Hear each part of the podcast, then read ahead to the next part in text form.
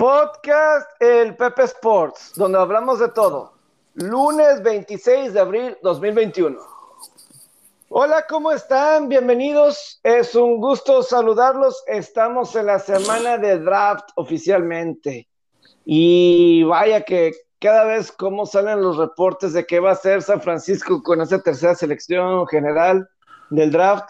Ahí lo estaremos platicando poco a poco como vaya pasando la semana de qué es lo que está sucediendo. Al momento de estar con esta grabación se está llevando las, el extra innings entre San Diego y Dodgers para ver quién toma esta ventaja en esta serie de temporada al momento. Y hay que disfrutar porque se vuelven a enfrentar, pero hasta el 21 de junio. Entonces iba a pasar casi dos meses de que volvamos a ver a estos dos equipos enfrentarse y vaya que sí ha sido unos ocho días donde hemos visto siete juegos, entre ellos siete juegos en ocho días y creo que ha cumplido con las expectativas. De eso y mucho más vamos a estar platicando durante estos 40, 45 minutos con José Alberto Faría de, Farías de Opus. ¿Cómo estás? Buen día. ¿Qué onda, Pepe? ¿Cómo estás? Este, sí, ya, ya se te va a hacer, Pepe, ya, ya el draft. Ya hueles NFL, ya. Sí, Estás emolado, ¿verdad? es que pues, ese es el evento grande. Es que, mira, yo no sé. Pero dime la neta, ¿sí te emociona? O sea, yo, yo te lo digo sinceramente, me, me encanta la NFL, soy fanático de la liga, este, la sigo, pero el draft no me causa un mínimo de emoción. Es que el draft para. Eh, voy a decir, el aficionado hardcore de los equipos está bien cañón. Porque sí hay muchas cosas que suceden que no te la crees. Este, muchas dudas. pero todo es especulativo, Pepe. O sea, no es como que, ah, ganaste un juego. No, güey. Vamos a ver si este vato te responde. Es que, es que tiene su estrategia el draft. Ah, claro. O sea, eh, eh, tiene su estrategia, tiene como todo. Es es valor, o sea, como que al igual que en las apuestas, o sea, es cuando piensas en un draft, no es nada más ir por el mejor jugador que tú consideres o por la posición que tú consideres. ¿Has jugado, me imagino que sí, fantasy, ¿no? Este, sí, claro. Y, y, un draft, este, por ejemplo, no nada más es irte por el mejor jugador que tú quieras. No, es totalmente. O sea, es cuando lo seleccionas. No, la, la, la, la estrategia, la habilidad no se cuestiona. Yo estoy cuestionando la emoción.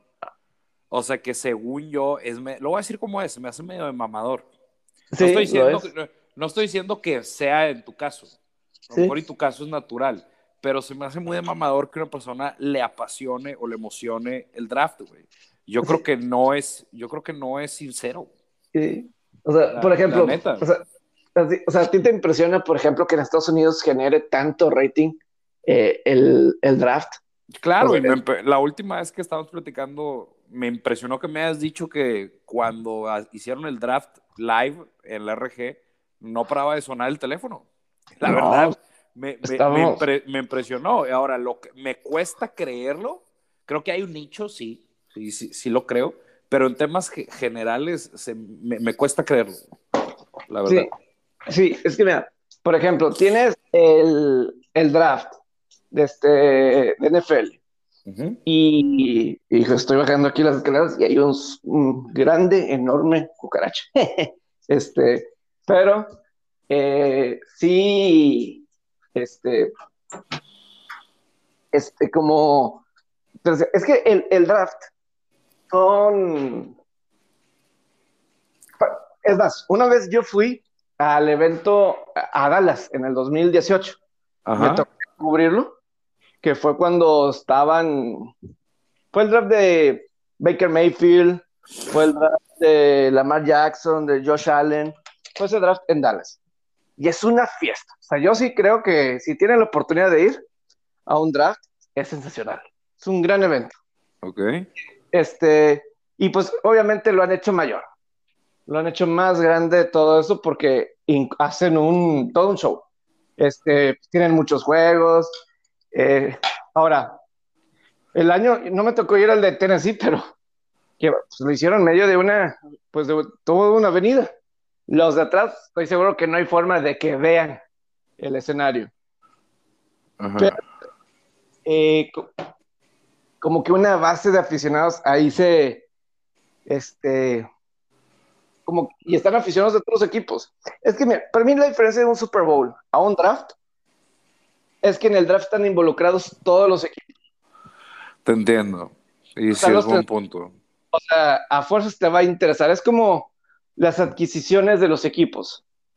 Eh, claro, es, que sí, sí lo entiendo, te emociona. O sea, sí, las contrataciones, este, sí, sí, sí.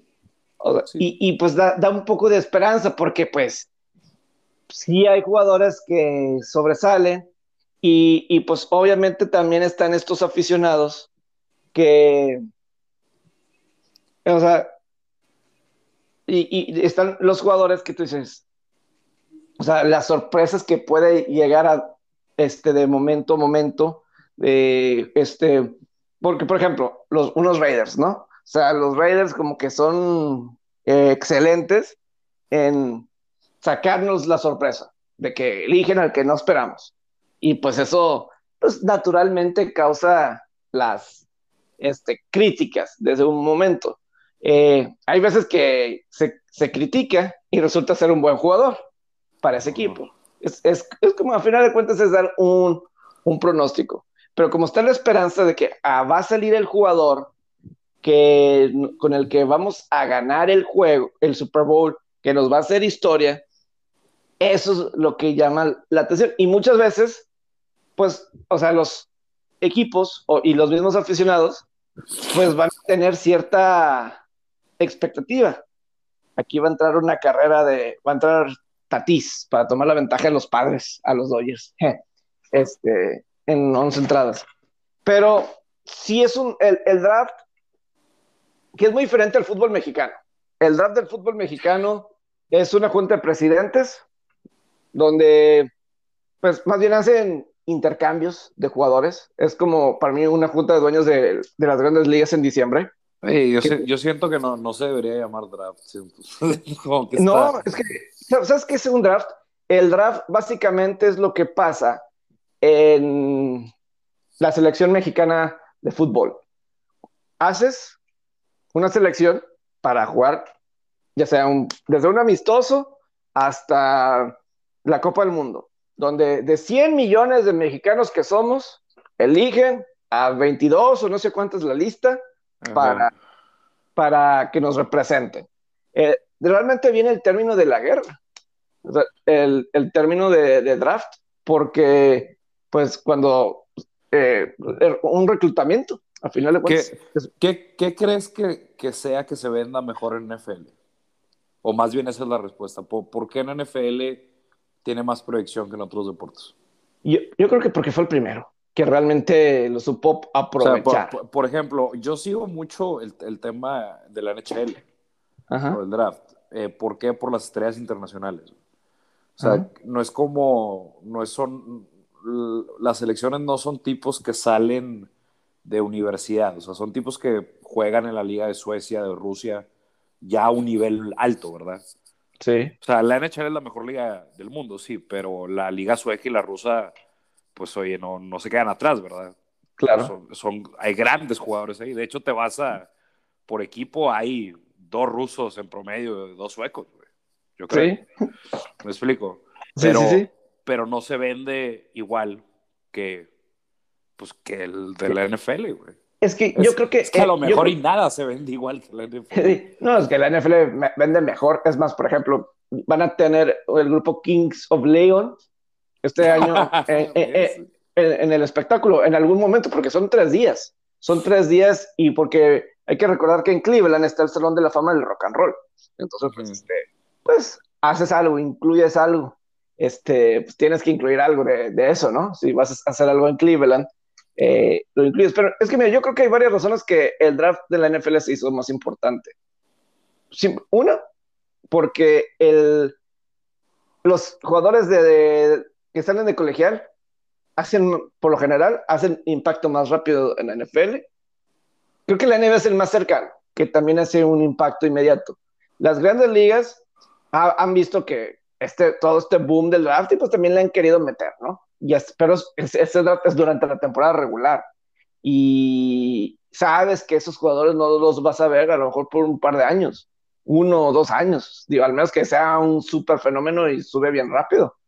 Pero sabes que van a pasar uno o dos años eh, para que veas a muchos de esos jugadores. Y más, hay unos que incluso regresan a donde fueron seleccionados, este, unos no firman y se esperan hasta el próximo año. Yo creo que eso es parte de, ¿no? Este, es, yo creo que es lo que lo hace así. Eh, por ejemplo, sabes que Trevor Lawrence lo vas a ver jugar ya en agosto, lo vas a ver jugar en septiembre. Sí. Y eso, está, está esa inmediatez. Este, los, todos los de primera ronda, hasta los de segunda y tercera ronda. Esos son jugadores que van a aportar a la temporada regular. Ah, este, entonces yo creo que eso es fundamental en, ese sentido para analizar y todo eso. Y a lo mejor porque el, fútbol americano colegial de la NCAA es tan vistosa, a diferencia de, obviamente el básquetbol de la colegial pues también es muy, muy vistosa, pero es más vistosa que las grandes ligas, y digo que el béisbol de la NCAA, que pues tiene su, siempre lo transmiten en ESPN, la serie mundial del colegial, eh, pero pues no, no tiene el mismo glamour. Eh, realmente, pues, para la gente estadounidense, pues va a haber muchos que identifiquen al jugador de colegial que pasa a la NFL. Ya sea porque, pues imagínate, cuántos aficionados en Estados Unidos no hay a los Tigres de LSU, o a la Universidad de Alabama, o a la Universidad de Claro hay más, hay más cantidad y calidad, más eh, fidelidad de aficionados hacia el fútbol americano colegial que el fútbol americano profesional. Bueno, que, es, que, es, casi lo bueno. ¿Cómo, denominarías el fútbol colegial? ¿Profesional o semiprofesional? Yo creo que pues, ya. Yo sí bueno, eh, yo es, amateur, pero para los coches, pues sí es profesional. Y pues todos. Yo creo que es profesional, ¿no? Pues es como decir, no sé, segunda división ya es profesional. Pero es que, por ejemplo, las ligas menores de grandes ligas, pues esos no son de, este, eso ya es profesional. O la G League de la NBA, pues es su ligas menores. el problema de la NFL es que pues no tienen eso. O sea, no, no tienen, o sea, eso es lo negativo del draft. O sea, la NBA, las grandes ligas, este, el tour de la PGA tiene su, este, su semillero donde pues este, suben la NASCAR, quieres o no la Fórmula 1, la Liga MX tiene sus eh, sucursales, la NFL no tiene algo así directo, es la NCAA y se acabó, no tiene más. Este, entonces, ese sí ha sido un factor eh, tremendo para el desarrollo. Entonces, sabes que como jugador, si quieres tener la oportunidad de que te seleccionen, lo mejor es ir a una universidad de Estados Unidos aunque sea División 2, pero mínimo en División 2. O sea, sabes que tienes que sobresalir, pero sí impresionante en una División 2 para que te vean, para que te consideren. Te tienen que ver fuerzas en la División 2. Eh, pero mínimo ahí estás, ya. O si estás en una División 1, pues ya estás más cerca y pues es obviamente un gran nivel de fútbol americano. Es el segundo mejor fútbol americano, el de la NCAA de, de fútbol americano, sin lugar a dudas. Ajá tienes, eh, yo sí creo que esa, esa eh, sería, es lo negativo. O sea, para alguien extranjero llegar, pues necesitas ir a una universidad y para eso es mucho dinero. O que, y para que alguien te beque, pues ahí está muy, muy, muy difícil. Entonces, eh, son de las cosas negativas, este, son los contras, pero sí, o sea, todo lo que y además siempre es divertido ver jugadores que en las cuartas, quintas rondas resultaron ser mejores que jugadores de, la, de la primera ronda, ¿no? Ajá. porque incluso yo sí creo que determina mucho eh, los campeonatos. O sea, eh, las elecciones sí son fundamentales. Eh, yo sí, o sea, lo importante que tengas un buen draft lo se verá reflejado en tu tope salarial porque te salen ahorita mucho más baratos los novatos que los veteranos. Los veteranos te cuestan mucho. Y en la agencia libre, esos te van a costar más caros. Ya sea los tuyos y los de los otros. Van a costar más. En el draft te salen más baratos. Entonces, si haces un buen núcleo de jugadores del draft, eh, eso te va a permitir contratar a agentes libres y hacer ahí un buen balance, eh, si así lo, si lo deseas. Pero, por ejemplo, tienes unos carneros de Los Ángeles que a ellos parece que no les importa este, seleccionar en la primera ronda, porque eh, pues seleccionan a Jared Goff en su momento y desde entonces ellos se subieron en el draft para seleccionar a Goff. Desde entonces han tenido movimientos en que han cedido selecciones colegiales a cambio. Entonces se hacen de veteranos. Yo no sé si eso es bueno, o sea, yo creo que tampoco es bueno como todo, es un balance. O sea, no puedes tener puros veteranos porque esos veteranos, tu margen este, de, eh, el margen de error para en cuestión de, del tope salarial, este, si no tienes buenos jugadores del draft, ahí es donde lo vas a sentir, en, en el tope salarial. Y creo que tu ventana para ganar es mucho menos cuando es con veteranos. Porque lo tienes en ese un año, pero más vale que en ese un año o dos, más vale que ganes. Porque luego se vienen los contratos. Pero, güey, hay, de, hay de veteranos o una persona en su prime. Yo, yo creo que el, el, prime, ¿qué te gusta? ¿28 a 32? A lo mejor 26 a 30, yo creo. Bueno, vamos a ponerle 28, el prime. Sí. Veterano, ¿qué te gusta? 32 para arriba.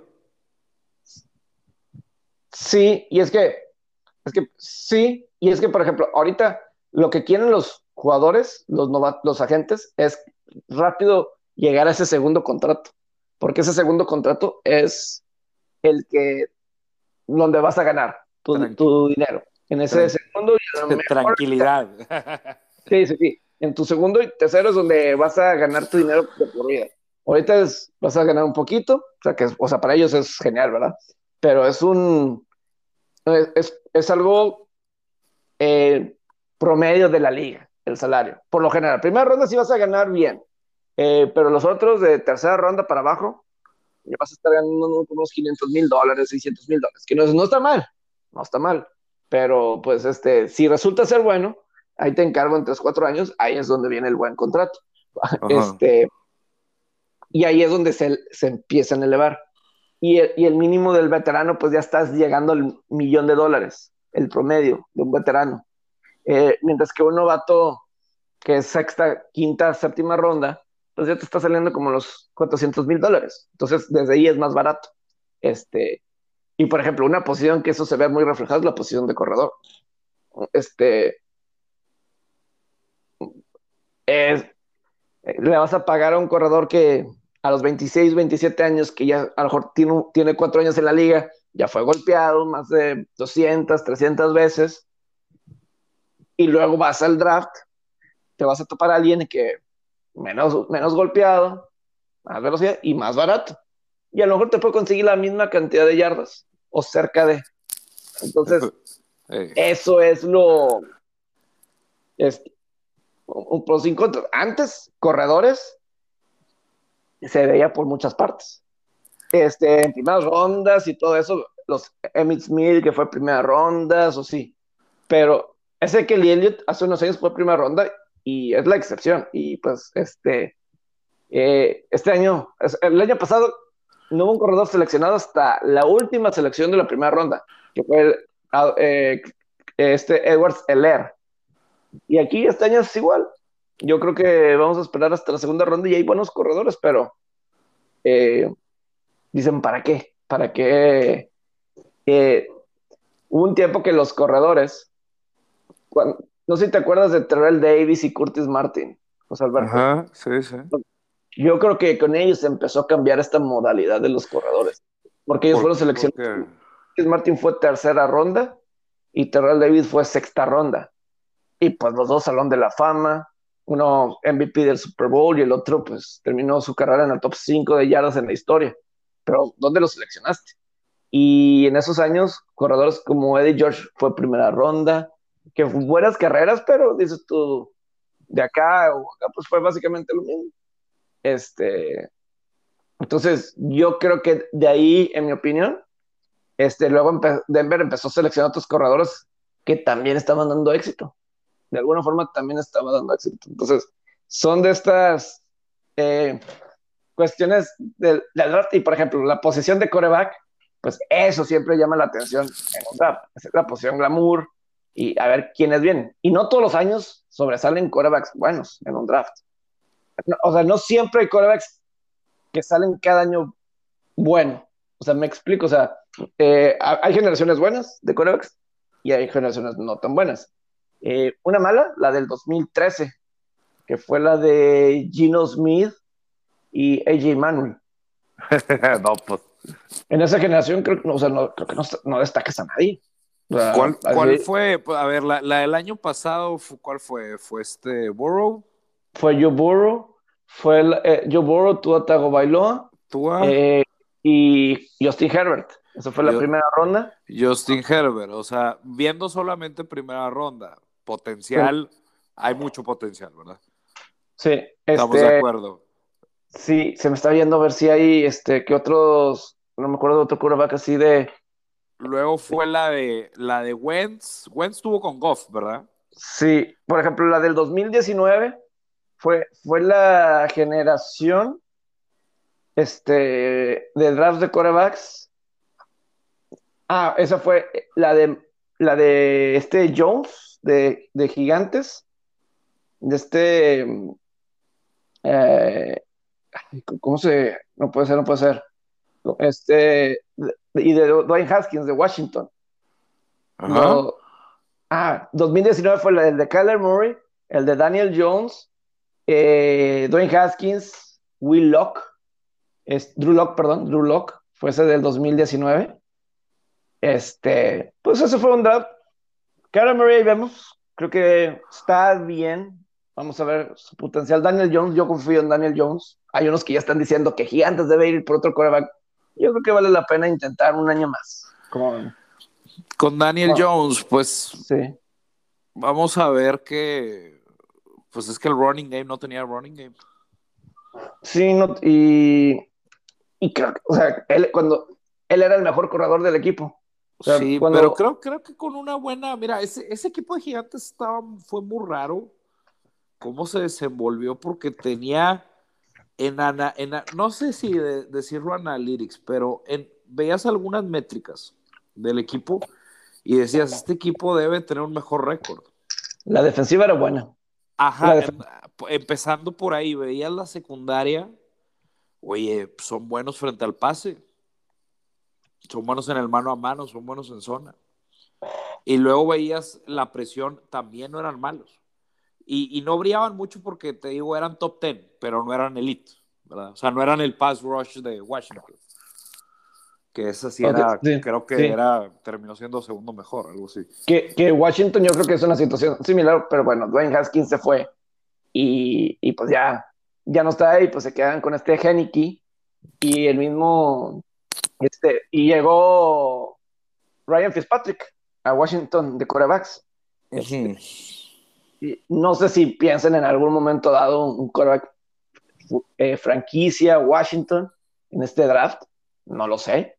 Este, yo me imagino que deberían de, al menos que Henneken sí lo vean, pero eh, tú sabes lo que yo opino de Fitzpatrick, creo que es un, o sea, yo no es el gran quarterback, pero tampoco es un mal quarterback, creo que ha tenido una muy, una muy buena carrera, yo creo que este, hay una, hay una cuenta de Instagram muy buena que se llama Freezing Cold Takes, que ponen así como que los errores de periodistas que mencionan, eh, que hacen en su momento, o sea, eh, un mal take, como se le dice, una mala opinión o una opinión que resultó ser equivocada con el paso del tiempo. Y, y en una como que en esta temporada, y creo que fue después del juego de Jacksonville, que tuvo un gran juego, que pusieron algo de Fitzpatrick, que no, pues yo creo que le, algo que venía que Fitzpatrick va a ser una estrella y que no sé qué. Y pues, pues no se equivocaron, pues sí es una estrella. Digo, no sé qué tan estrellas, hay de estrellas estrellas, pero eh, este. ¿Tú crees que eh, Fitzpatrick es una, es una estrella? Es lo que entendí. Sí, es que pues depende cómo lo quieras ver la palabra estrella. Eh, obviamente que, Que tiene el swag de una estrella, a lo mejor. Tiene el swag de una estrella de Harvard, es de las personas tiene, más... Tiene, swag, traducido español, tiene, tiene estilo. Sí. Vamos a decirlo como es, tiene, y se conduce bien en la prensa, teammates hablan muy bien de él, pero vámonos a los... ¿Te acuerdas cuando estaba en Buffalo? Bueno, sí, o sea, como que... Fitzpatrick era automático pick six, carnal. la, verdad. El círculo de la vida de él es, eh, llega, juega bien, luego le das un, buen contrato y, se cae un poquito. Va a otro equipo y igual te emociona, te enamora y luego se viene para abajo. Creo que se me hace, se me hace un buen jugador, pero no, no lo pondría en estrella. Sí, este, o sea, la cosa es que, o sea, Mm, no está tan equivocado, o sea, o sea, no fue un fracaso para decir ah, no No, no, no, no, es para decir. O sea, este como que eh, está, está un poco forzado esa publicación de, de tratar de tirar de que fue una estrella, a decir que no lo fue, porque, pues obviamente, es más, ahorita que estamos hablando de la generación del draft, él estuvo en la generación 2005 de, del draft. Y de esa generación 2005, pues ya se retiró Alex Smith. Nada más quedan él, que, y él obviamente fue a ser como sexta, séptima ronda, no sé en qué ronda, pero ya, ya al final. Pero esa generación nada más quedan él y Aaron Rodgers. Entonces, eh, pues alguien una carrera tan duradera, pues nada mal, ¿no? Este, y que ha sido titular, no sé si, creo que nunca ha estado en un juego de playoff, porque pues tiene sus limitaciones, ¿verdad? Este, a lo mejor con Miami pudo haber sido playoff, pero le quitaron esa posibilidad. No le dejaron ver si, si de verdad podía llegar. Es que estoy haciendo memoria de cuál fue un buen año. Es que también a Fitzpatrick le tocó no tanto la era del videojuego, o sea, le tocaron donde la regla, una parte de su carrera, las reglas al coreback no eran tan favorables. Sí. Que yo recuerdo. Entonces debe afectar ahí algo. Y luego le sumas pues que jugaba para equipos, no, hombre, pues es que a ver, ¿cuál? A, ver, vamos a desglosar. Eh, fue con Búfalo, ¿no? Sí. O sea, toda su carrera. Y luego a dónde se va, o creo que en Búfalo como que empieza a levantar un poco, ¿no? Ahí es donde empieza el Fitzmagic. Es más, realmente, primero yo, primero donde lo vi, su primer juego, él llegó con los Carneros de San Luis en el 2005. Ese fue. Y ese año inició un partido, o dos. Unos Carneros muy malos, muy malos, malos. Luego 2000, este, por ahí está unos años y 2008 de repente llega a Cincinnati. Año que se lesiona Carson Palmer, pero el equipo no ganó nada ese año. Eh, y ganó los últimos juegos. Luego pasa a Búfalo. Y ahí en Búfalo es donde este, pues se ve bien la ofensiva con él. Eh, unos años. Y 2010 y para 2011 está jugando muy bien y le dan un super contrato a, a Fitzpatrick pero como que inmediatamente se viene para abajo, Fitzpatrick. Y pues acaba, se acaba la era de este Fitzpatrick y luego ya nos, creo que va a Houston, este, un año. Ándale. Son, son como ocho, ocho equipos a, los que va, pues, con los Jets y con los Jets casi califica pues Esa, esa también. No, hombre, Pepe, es que mira, también si estás de Saltamontes, algo tiene ahí, algo anda ahí, güey. Sí, pero lo buscan. Algo anda raro lo que los equipos lo buscan. Es lo que le dicen un journeyman, pero un journeyman bueno, ¿sabes? Un journeyman. Eh, no, y, yo creo que es muy importante que no te estropee el locker. Sí. eso sí he escuchado mucho. Ah, vaya donde vaya, eh, hablan muy bien los, los integrantes del equipo de él. De, no, deja tú de, de como jugador, como persona como, como compa o lo que sea. Trae, una, no, no, no es grillo. Este, Entonces, eso yo creo que lo ha ayudado mucho. Pero nada, o sea, a mí se me, eso, sí, voy a conseguir. Tiene mucho swag y tiene un swag muy peculiar. O sea, no tiene un swag de swaggy P. O sea, no tiene el swag de Tom Brady. Tiene, tiene, tiene otro tipo de swag. es, un, es un swag muy original. Es, es, un, es, un swag muy original que cae bien. Este, y los padres regresaron y vencieron a los Dodgers. Este, 8-7 ganaron aquí los, los padres. Este, ahorita al final platicamos un poco de, esto, pero sí, lo de Fitzpatrick, pues ahí, ahí está con, tiene su, te digo, yo creo que es la persona más cool que ha ganado, una de las personas más cool que, han salido de, que ha salido de Harvard. Este, yo creo, o sea. Los estás mandando a la chica. Ah, pues, o sea, estás diciendo que hay puro loser en Harvard. Lo que no, no, no, dije cool. Eh. Ah, ya. Pero en automático lo estás. ¿Quieres decir? No, es que es otra, es gente muy inteligente y todo eso. Este, Harvard. Este. Bueno, pero, es, eh, eh, es, raro, ¿verdad? Es que ese era su primer diferenciador, que decían. O sea, primero que nada, a Fitzpatrick decían que tenía un IQ muy, muy alto. Es que es, de lo. Sí, sí, sí. Y, eso es verdad, o sea, lo, lo, respaldaban, ¿verdad? Pero eso era parte de su swag, porque decían, tiene un IQ muy alto y lo demostraban con sus jugadas. Pero, pues como que decías, ah, viene Harvard, pues ya, ya sabemos Harvard, ¿verdad? O sea, el branding que tiene Harvard es impresionante. Entonces, eso le daba, eso empezó su swag. Sí. Y luego le sumas que tiene un, es muy cabezón, no sé, o el casco está muy grandote, no sé, ¿te das cuenta de eso, güey? Sí, no, y pues es que pues con la barba, pues creo que tiene que estar bien grande. Y, luego no, sé qué, pero el güey se genera un personaje y luego se genera el Fitzmagic. Sí. Digo, en, Miami, eh, en, Miami, le quedaba bien esas playeras florianas, le quedaban bien. Claro, no, y lo ves en, prensa, es, bueno con la prensa, se desenvuelve muy bien. Y en Washington no sé cómo voy a hacer ahí todo pero, necesitan una buena historia. Después de lo de Alex Smith, se necesita una buena, una buena historia ahí de que, se fue ya Alex Smith. Pues sí, esa generación 2018, eh, pues Kelly Murray tiene potencial de ser algo importante. Eh, vamos a ver, puede ser. Haskins, pues no, en ese draft, este, repito, 2019, luego el del 2018 fue una muy buena generación que ha salido al momento, como es el caso de pues, Baker Mayfield, creo que está cumpliendo. Eh, está cumpliendo eh, Josh Allen, pues obviamente, temporada calibre de MVP el año pasado, Lamar Jackson, este, también. Eh, obviamente, pues Sam Darnold pues, va a tener una oportunidad, pero si en un draft que, salen, que salgan dos, tres corebacks, yo creo que eso es bueno. Porque, por ejemplo, en el 2015 fue el draft de James Winston y Marcus Mariota. Fueron las primeras dos selecciones. Eh, fuera de ahí, de ese draft, como que no hay. Estoy pensando en alguien de ese draft. Eh, ¿No? Y pues los dos, eh, James Winston va a tener una oportunidad. Porque obviamente son jugadores talentosos los dos. Pero algo pasa con ellos. Que no pudieron dar el siguiente paso. O sea, no fueron tipo Blaine Gabbert, que así fue muy malo. Esto, o sea, no resultó en absoluto. Yo creo que en el caso de Winston y, ah, Mario... James, Winston, bueno, ay, güey. Pues Mario, Mariota tuvo una temporada que llegó a playoff con Tennessee, lo echa Patriotas, si no me equivoco. Eh, lo echa Patriotas, eh, es más, le ganan a Kansas City. Este, remontan contra Kansas City y, ganan eh, en juego la mejor temporada para mí de Mariota fue el 2016.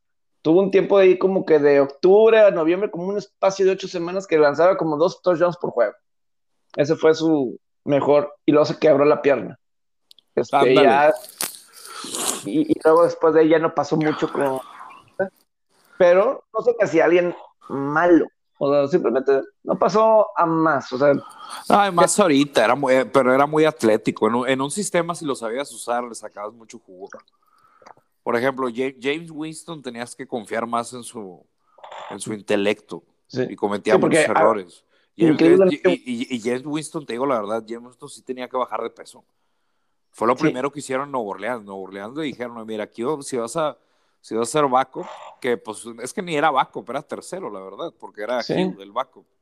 No, Gil, ¿verdad? Sí, se llama. Sí, sí, y, y, Winston está súper motivado, súper motivado Winston, según las declaraciones, de ganarse el puesto ahorita en Nueva Orleans, ya sin Drew No, claro, y a, y, a ver, ahora, pues, está por verse, ¿verdad? Pero de entrada lo que hizo, no, no lo reconoces. Yo creo que él perdió 15 kilos, ¿no? Sí. Fácil, Sí. yo creo que se aventó 15 kilos, este, Luego se operó la vista hace un año. y ándale, esa se, se opera la vista, este, pues sí, qué mejor, Que puede ser como lo de Charlie Sheen, ¿verdad? Este. O sea, puede ser fue como Charlie Sheen en la lo de película Wild Thing. de What Thing. Sí, sí, sí, porque este fue pues 30 touchdowns, 30 intercepciones, o sea, te lanzaba todos, pero a lo mejor llega, a lo mejor con buena vista, mejor vista, pues a lo mejor reduce sus intercepciones. Y si, su- si reduce sus intercepciones, Winston debe de estar bien. No, son, Así son, son de esos casos raros que, pero que si reduces, si va a reducir sus intercepciones, pero también va a reducir sus touchdowns. Puede ser. O sea, Y- o sea, su- sus números altos en yardas y touchdown pues, tienen un riesgo. sí. ¿Me explico? Ah. Entonces, si le quitabas eso, pues es lo difícil de todo, güey. Sí, o sea, Imagínate, o sea, no sé, ¿cómo le, ¿cómo le vas a pedir? No sé, pasa de esos casos mucho en el fútbol de decir, cambias un jugador, pero hasta, pues, puede ser contraproducente. sí. Es como lo que pierde muchas pelotas. Pues sí, güey, pero yo prefiero que pierda esas pelotas, pero me va a clavar dos por juego. sí. O, o lo que muchos dirían de, de Nahuel. O sea, le Ándale, qui- Nahuel. le vas a quitar la esencia a un Nahuel por este por todo lo que hace bueno por ti. Y, y lo que estamos platicando con Fernando Tatís el otro día, la semana pasada, de que le vas a quitar esa intensidad a Fernando Tatís. Y a lo mejor y le, lo perjudicas. Este, Eso es todo del entrenador. O sea, tú estás, ¿sí? de- eh, recordamos, pues, o sea, Kobe lo evolucionó un mejor jugador, pero Claro, porque claro. Lo, lo moldearon. Sí, lo, lo moldearon completamente. Ajá. Y, y pues él tiene que ceder un poquito, es, madu- es madurez deportiva. Y lo de Fernando Tatís, yo estoy seguro que va a seguir madurando. El chavo lleva una temporada completa en las grandes ligas y ni siquiera fue completa. Este, o sea, en esos niveles hablamos de, de Tatís. Y ya es, El- sí. es que ya es uno de los mejores jugadores de la liga. Este, en la serie contra Dodgers pegó cinco cuadrangulares en cuatro juegos en Dodger Stadium.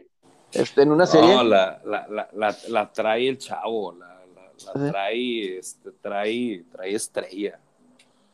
Nada más, este, ojalá y algún día la corone con un campeonato, ¿verdad? Pero Sí, no, y es, que trae, trae, como le dirían, el it factor. Y, Sí. y no nada más en la habilidad, sino también en el marketing. O sea, está volviendo que la gente ponga atención en los padres de San Diego. No, los, Eso es lo. los padres, no sé si recuerdes cuántos años era terrible ver los padres, güey. Los padres, veías, veías a los padres de San Diego, bueno, ahora todavía están manteniendo marcadores bajos, pero hubo una época de los padres de San Diego que era Adrián González y se chingó. Adrián Sí. González era el que cargaba todo y la ofensiva, pero era de las peores ofensivas que yo recuerdo ver en béisbol. Los marcadores eran 2-1, 3-1 y los ve, veías los juegos. Es que, pues, uno por, y no sé si te, te sigue pasando lo mismo, Pepe, pero yo veo mucho los juegos del Pacífico. Y pues, el Sí. juego del Pacífico, evidentemente, están los padres de San Diego en Petco Park. No, man, pinches juegos vez de- a- y ve- y ve- aburridísimos.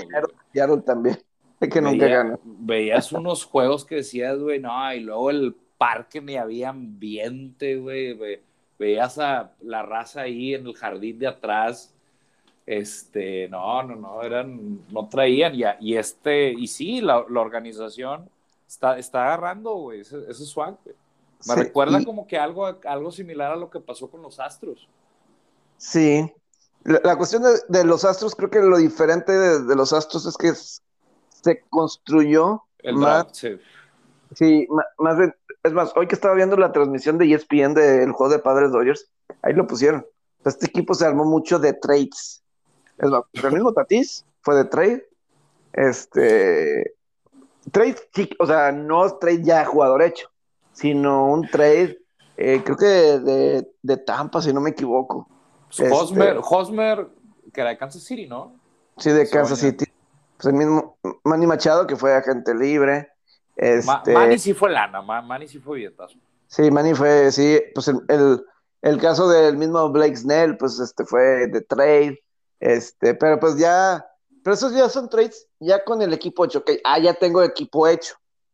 Este, ahora lesionados, al de Seattle, Nola, Nola el catcher, creo que sí están lesionados. Sí, sí, o sea, sí, o sea, ya eh, se dedicaron a construir su, ¿cómo se dice? Sus sucursales y lo construyó muy bien. Y eso les dio la oportunidad de hacer trades para conseguirse jugadores importantes. Y poquito a poquito ir desarrollando y crecer. Y digo, ahora, parte de la madurez de los padres es, ok, te motivaste para estas series, estas, estos siete juegos contra Dodgers. Ganaste cuatro de los siete. O sea, eh, en estos primeros siete juegos de 19 que se enfrentan siempre los rivales divisionales, tú estás ahorita arriba 4-3. Estuviste mentalmente ahí. Es siguiente serie, siguiente juego, mantener esa misma mentalidad. Y hoy regresaste de un 7 a 1 a ganar. Es, eh, muy difícil.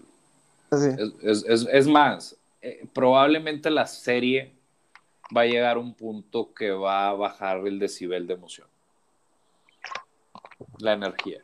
Porque ahorita van dos y ahorita traen toda la energía del mundo porque está empezando la temporada. Pero estoy seguro que va a bajar un poco. Por, por, naturaleza. ¿La serie de los, entre los dos o las series después ah, de.? sí, la, la, serie entre los dos. Sí, sí, sí. O sea, no, Es, Pepe está, es, es, una atmósfera demasiado dura, güey.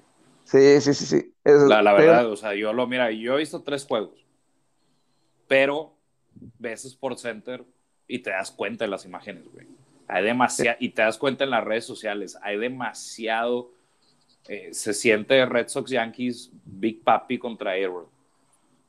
Eh, eh, esos duelos de, de por, por, qué? Porque tienes en el campo de íconos, güey. O sea, Tatis, pues si, si sigue así, yo sí apostaría en que puede ser un, un ícono del béisbol. ¿Sí? los Kershaw. Eh, sí. Bauer, del otro lado, o sea. Mookie Betts, no, hombre, güey. Machado. Este... Y con, esos tres, con Betts, Tatis y Machado. Con eso ya tienes para vender el promo. Con eso ya tienes para vender el promo, ahorita ya porque hay aplicaciones. Pero si esto fuera pay-per-view, ya tienes material para vender en pay-per-view y se iba a vender si fuera en esos tiempos, ¿verdad? Sí, y luego Cody Bellinger ahorita está lesionado, pero pues así, o sea, pero como Betts y porque son de esos jugadores diferentes que entusiasma ver, que eso es lo que yo no sabía, pero que como contrató las grandes ligas a Ken Griffey Jr. para tratar de volver a las grandes ligas, regresamos a la palabra que utilicé ahorita, cool, este, para traer a la gente joven. Y yo sí creo que está teniendo éxito. Eh, yo sí siento que está teniendo éxito. Creo que ahorita yo tengo la, eh, no tengo los datos, ¿sí? Pero la temporada de grandes ligas que ha empezado bajo en carreras, cambiaron la pelota. Este, sí, sí vi que, no me fijé qué, pero sí cambiaron la pelota. Por ejemplo, hoy Madison Bob Garner lanzó un juego sin hit en siete entradas. Este, con Arizona. Sí, estaba, yo chequé ese juego Digo, Bob Garner ha sido una. Va en declive su carrera, ¿verdad? O sea, está más que, más que obvio, pero enfrentaban a un line-up que estaba bateando terrible contra zurdos. Ay, güey, espérate. No puede ser, lo, lo chequé y por eso no le metí, cabrón. ¿Contra quién fue?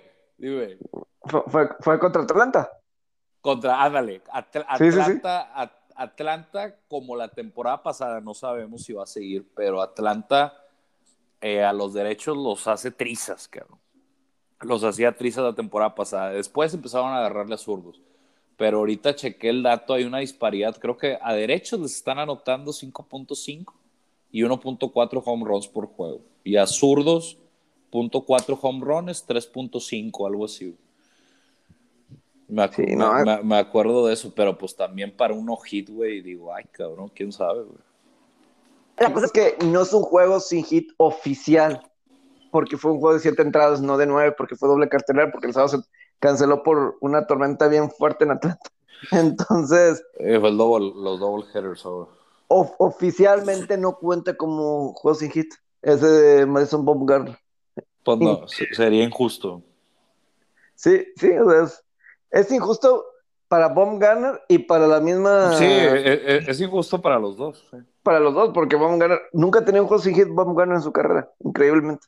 Este, con todo lo que logró con los gigantes y todo eso, no ha tenido hit. Y este realmente fue un juego completo porque fue siete entradas sin hit, pero no le cuenta este oficial.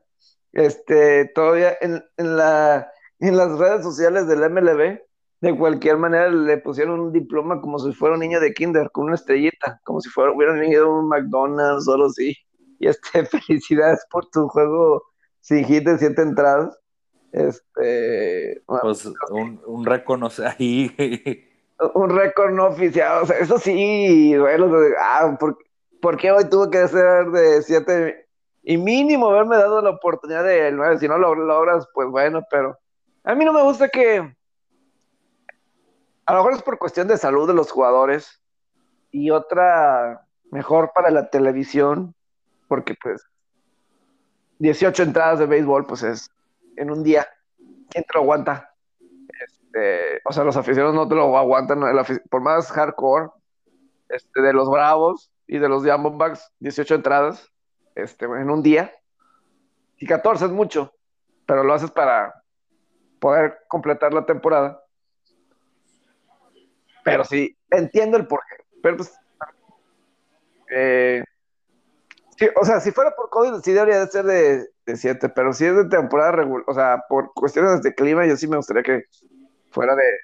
pero bueno, eso ya son otras cosas. Pero, o sea, vimos el caso de Mosgrove, que jugó hit, vimos uno de Chicago, juegos hit. Entonces. No, cada vez eh, hay más, pero también sí creo que influye mucho el tema de las métricas, el analytics. Sí. Este. Eh, pero sí, lo de Tatis y los padres y los Dodgers. Eh, y qué bueno que Trevor Bauer, no sé si vieron en redes sociales que pues conectó cinco cuadrangulares, pero el sábado conectó dos cuadrangulares Tatis a Trevor Bauer. Y pues Bauer también es alguien que en redes sociales le ama mucho y Bauer es alguien que está tan metido con su marca individual. Y y eso lo, le mueve mucho, y etcétera. Y Tatis celebró ambos cuadrangulares que le pegó a Trevor Bauer.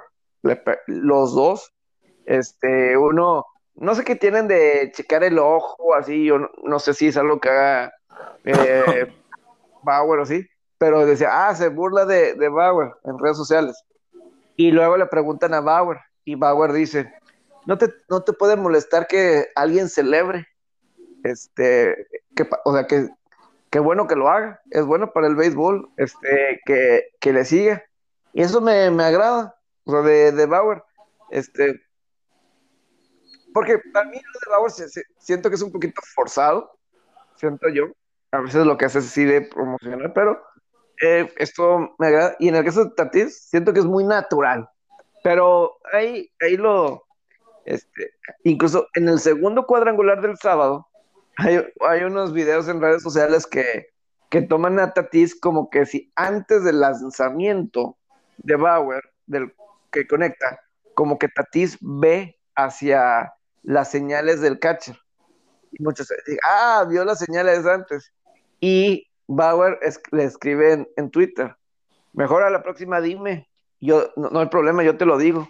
Este, y ya, y Tatis ahí entre bromeando, este, le lo pone como su hijo, o sea, como que si, este, como este, este, sí, o sea, lo pone, se pone una foto Tatis y, como, y le pone a, Bauer como si fuera su hijo, este, entonces como que papá le pegó al hijo, o, sea, que es su hijo, Trevor Bauer. Entonces, pero está padre, porque eso alimenta, y yo creo que los dos entienden eso, Bauer entiende eso que pues, es, calentar un poco esto. Y ahora, lo bueno es que se tiene hasta el 21 de, julio, de junio a que se vuelvan a enfrentar. hay un tiempo para que cada quien vaya por su camino y luego se vuelvan a enfrentar, porque incluso estaba escuchando en la transmisión que para la serie del fin de semana pasado, los Dodgers hicieron los ajustes en su rotación de picheo para que la serie contra Padres de la semana pasada fueran con sus primeros tres pitchers, con toda esa intención. Y entonces, eso no lo ves en, típicamente en una serie en abril, que los se enfoquen así este, los equipos, con esa intención. Eh, pero ese es el respeto que los Dodgers le están poniendo a los padres. O sea, esa, esa atención que están generando. Sí. Sí, es este, sí, para mí, o sea, y que, y, pues a final de cuentas, a ver cómo, si los padres, yo, los Dodgers pues ya tienen mucha experiencia como organización, tienen mucha experiencia, que, que tienen la madurez que para que las próximas series más rápido puedan salir emocionalmente de lo que significó estos cuatro días. Los padres es que todavía no sé, porque el año pasado sí les costó. Después de cada serie que fue contra eh, Dodgers, que normalmente perdían los últimos juegos, este, se venía una pequeña mala racha la semana pasada. Después de esa serie contra Dodgers, fueron barridos en tres juegos por Milwaukee. Este, es esa, esa madurez de igualar la intención. Es bien difícil porque, pues, la naturaleza, pero algo que con lo que puedes mínimo competir mejor. Este. No, es complicado, sí, exactamente, por naturaleza. O sea, pasa en, otros deportes el meltdown, que salga, salen chatos. Y en béisbol es difícil de verlo, pero sí. O sea, también. El deporte es, como que mucho de finés. Como que no te lo esperas, ¿verdad? De decir, no sé, en fútbol, hockey, no, pues las piernas no están. Pero pues también es la mente, ¿verdad? Totalmente, totalmente es la mente.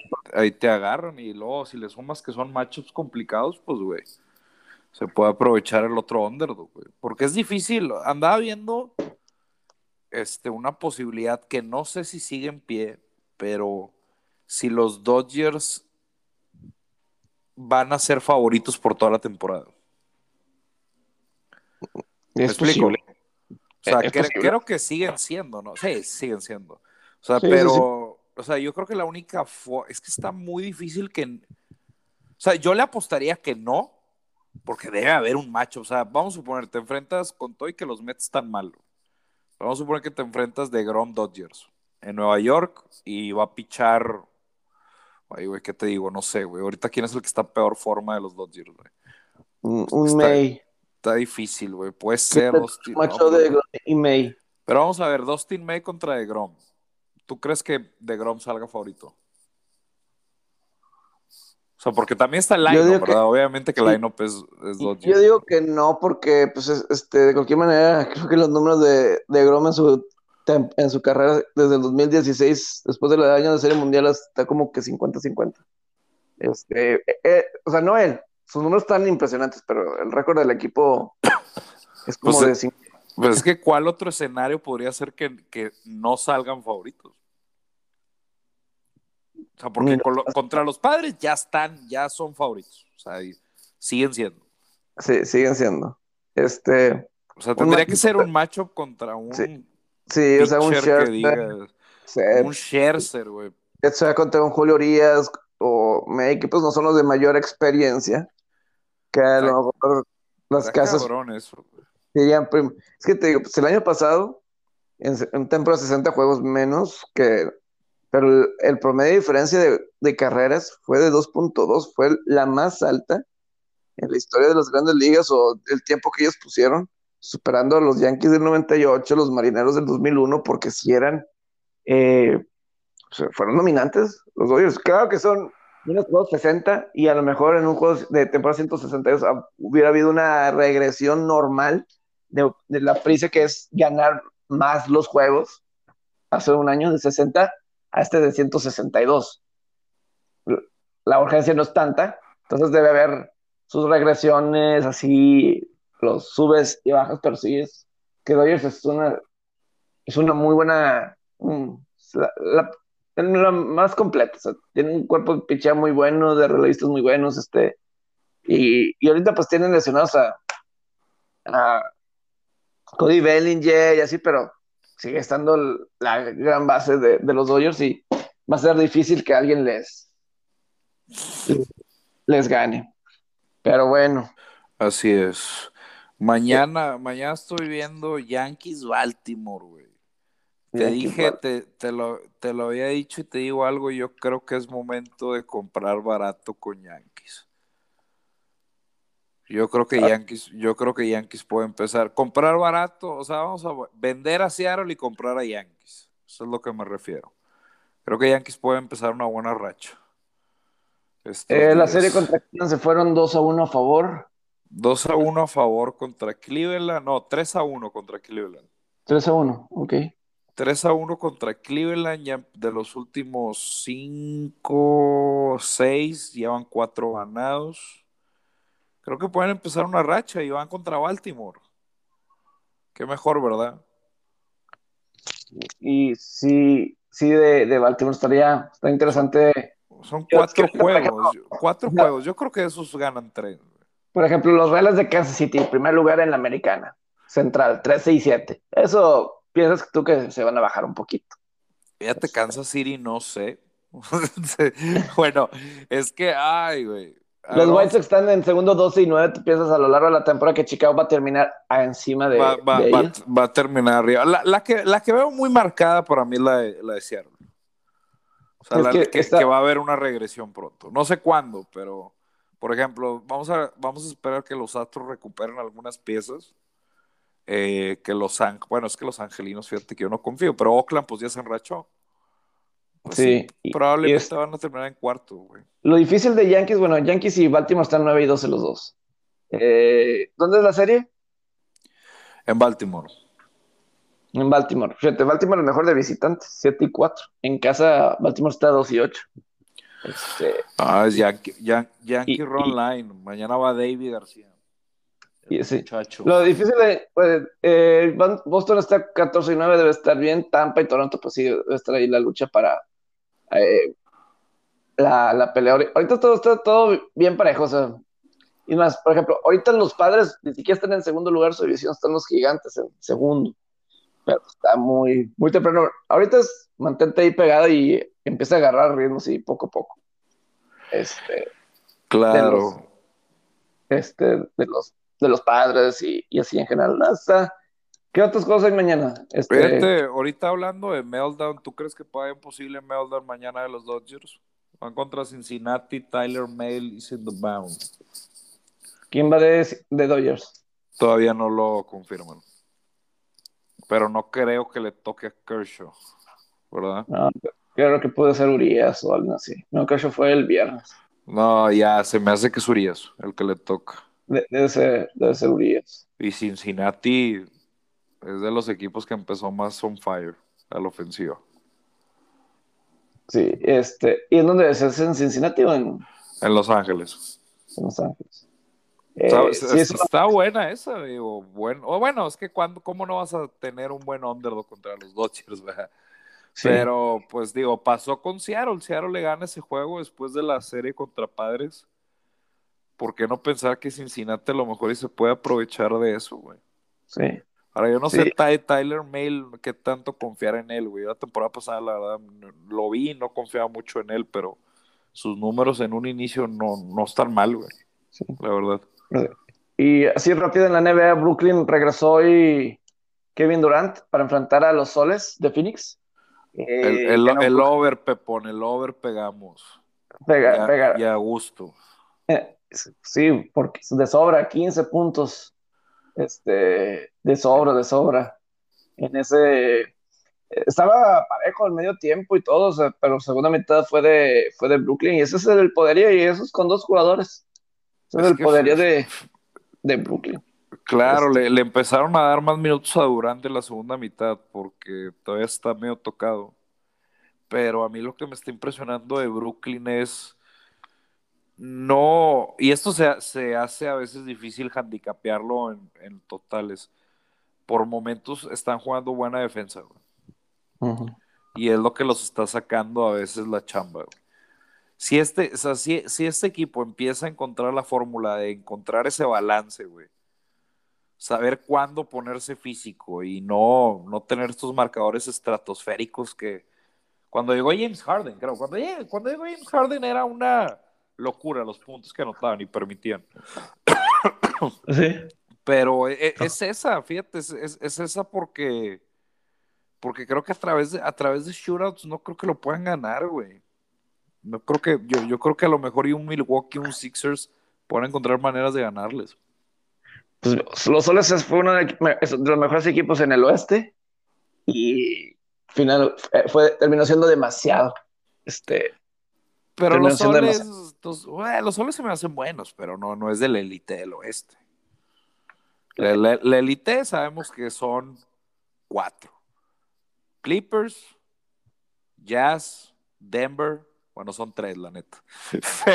pero esos son, es, que, es, es la élite, Es que Phoenix también Sí, este, pero Pepe, es, mucho grinding ese equipo, no, no. O sea, Clippers, eh, o sea, eh, Suns no son un equipo que se pueden dar ese lujo de salir flat y ganar, güey. Suns un equipo que se respeta mucho eso, güey. Juegan duro, güey, y tienen que jugar duro jornada tras jornada, güey. No, pero no, no, no están al nivel de Utah, de Denver o de, o de, o de Clippers, güey. Yo, yo lo veo desde esa perspectiva. Y ahora, se me hace un gran equipo, un gran equipo rentable que estaba extremadamente underrated. No, y, y ahora hablan, y los Knicks, 12 victorias al hilo, más bien, 9 victorias al hilo, y han cubierto 12 veces seguidas la línea. Y van mañana contra los Soles, que acaban de jugar. Este, entonces, a lo mejor eso, los Knicks están descansados y misma ciudad, a final de cuentas, de, pasan del Barclays Center a, a Madison Square Garden. O sea, no es, no es un viaje tal cual, eh, pero es, una, es de, las mayores amenazas para Knicks en esto de, de continuar esta racha de nueve victorias al hilo y de sacar la línea. Phoenix está ahorita de favorito, menos uno y medio. Yo lo está, fíjate, está. Eh, es gran, también Knicks es número uno en la primera mitad, güey. No sé si eso les puede interesar. Yo he tomado ese ángulo a veces first half against the spread, Knicks es el número uno en el ranking. Y bueno, no sé si esté correlacionado, pero también es número uno en el ranking against the spread. Pero yo no sé, fíjate que el, el under no, no, no, no sé si podría también ser una buena jugada. A lo mejor ahí se pone muy físico el juego. Este, dado como que lo que representa y los dos son, son top ten en, en defensa. Sí.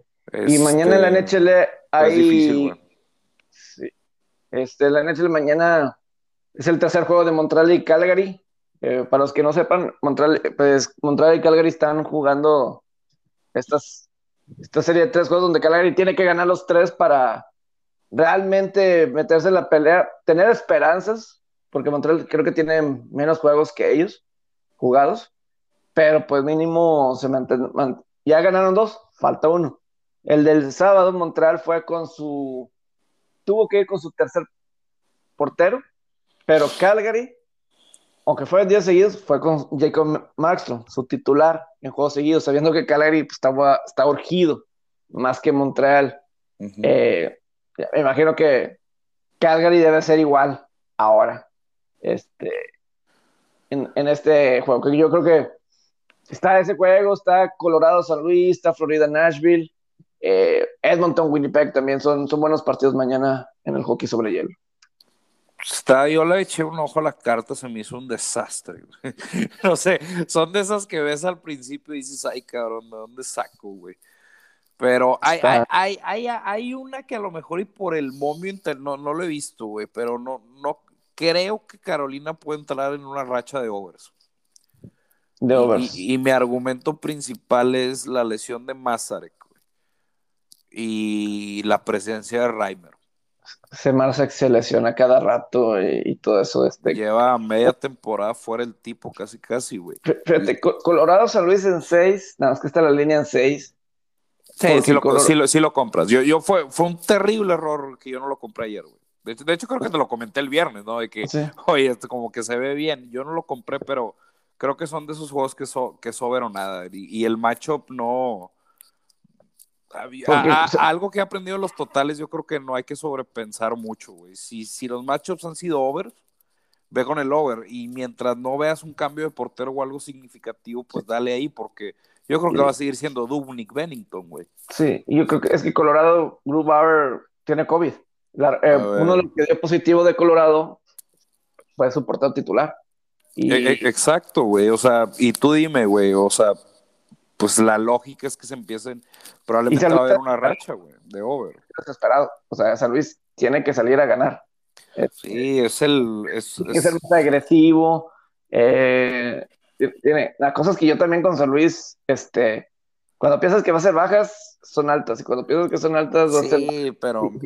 mira, pero ahorita San Luis tiene que salir, ¿sabes? O sea, como ah. mañana, para San Luis, aunque Arizona, pues no sabes qué onda, pero Arizona va contra San José. O sea, el match. Ajá, ahí te va el ángulo de los Blues, güey. Que de hecho, sí estoy de acuerdo con los Blues, que han sido un equipo difícil de leer, pero este ángulo lo he tomado yo y me ha funcionado, güey. 13-4-2 como home underdog. ¿Ok? Y dado esta pinche temporada típica, pues va a ser home underdog contra pocos equipos, ¿no? Sí. Que se llaman Carolina, digo, Colorado y Vegas. Que son los juegos que le quedan a San Luis. más bien, a San Luis le quedan cinco juegos en contra de Minnesota. Y, y, Minnesota también, que sí siguen siendo underdog, pero un underdog menos, pero como quiera. Entonces el punto es, está la correlación muy marcada que cuando enfrentan estas potencias o la élite de, de, la división, tienden a tener marcadores más altos. Eh, es que, por ejemplo, el Edmonton Winnipeg, ese de 6, suena así. Eh, no, me no quiero saber nada de eso. es, que, es, que dices, o sea, no, no, no, ves las estadísticas, ves las analytics y dices, no, son de los equipos que más crean oportunidades, arriesgan y de repente te sorprenden con un 2-1, cabrón. Sí. Estos es matchups, güey. O sea, los últimos, es que aquí estaba viendo que los últimos 10 juegos. 1-9, carnal. Uno, Edmonton, 1-9 al over en los últimos 10 juegos. 1-9, güey. Y tienen a dos MVPs, güey. Sí, sí, sí.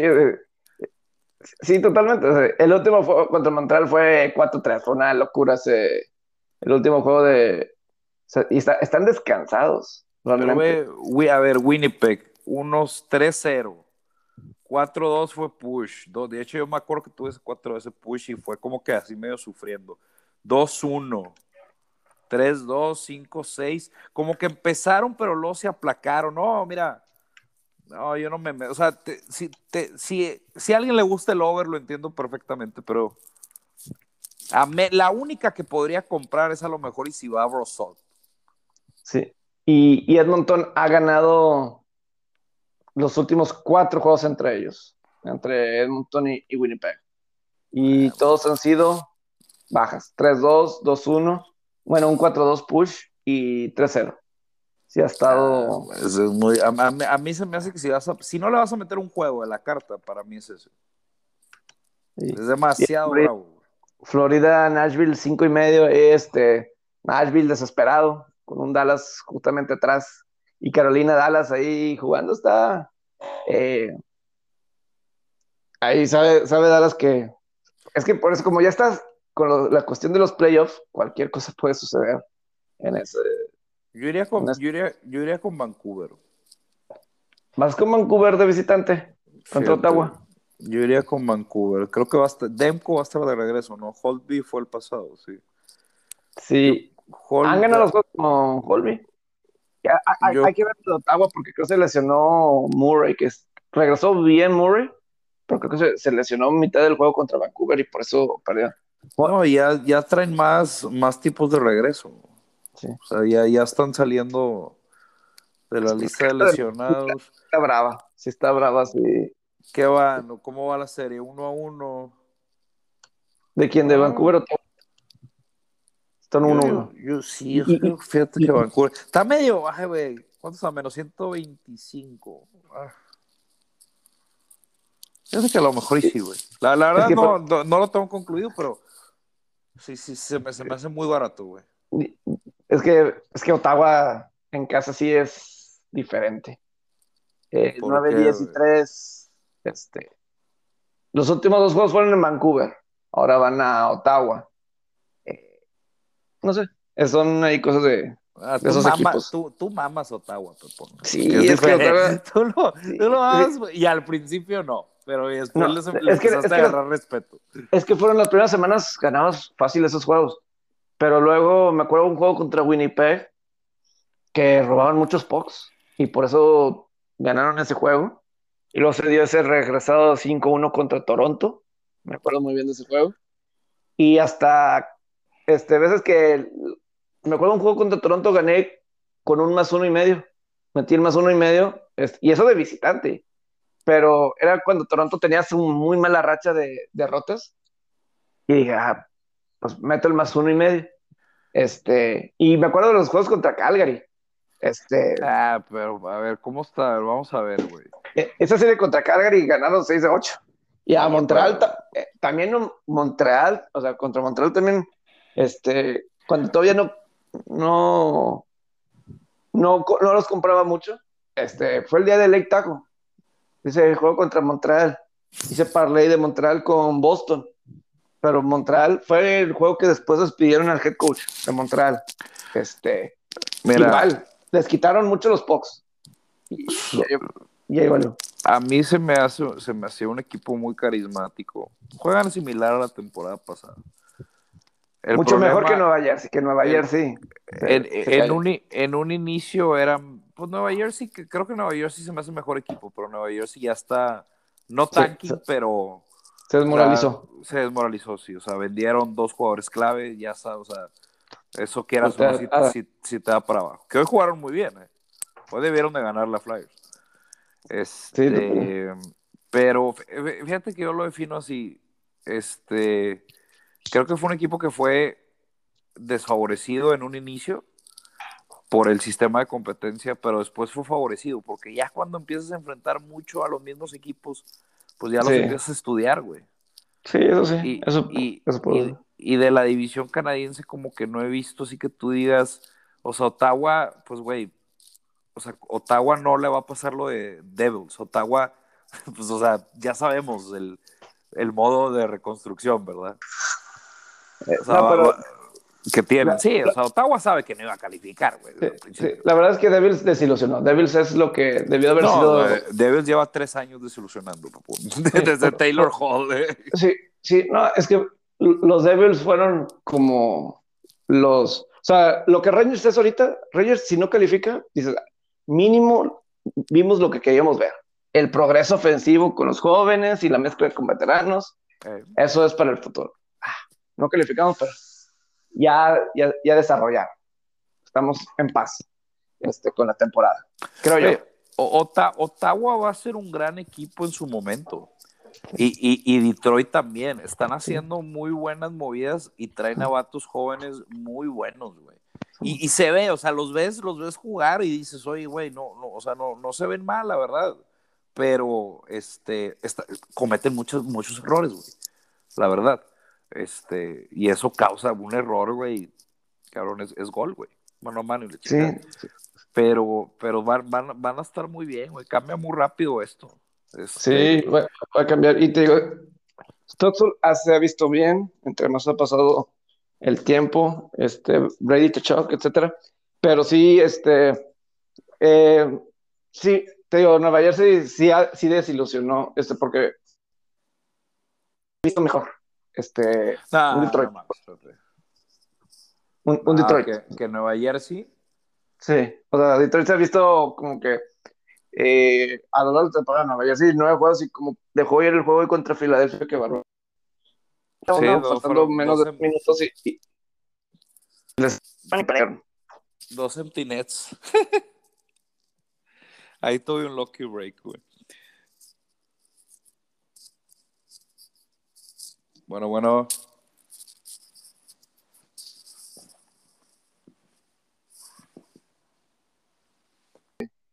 Ya, Bueno, sí, aquí estamos, aquí estamos.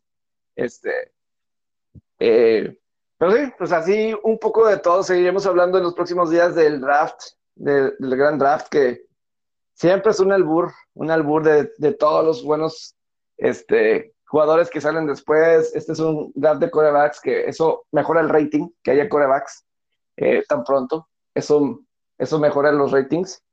eh, porque pues es el, la posición. Pero pues eso ya, como, como vaya pasando, pasando el día. Eh, pero bueno, uh, buena semana para todos. Buena, buena semana para ti, José Alberto.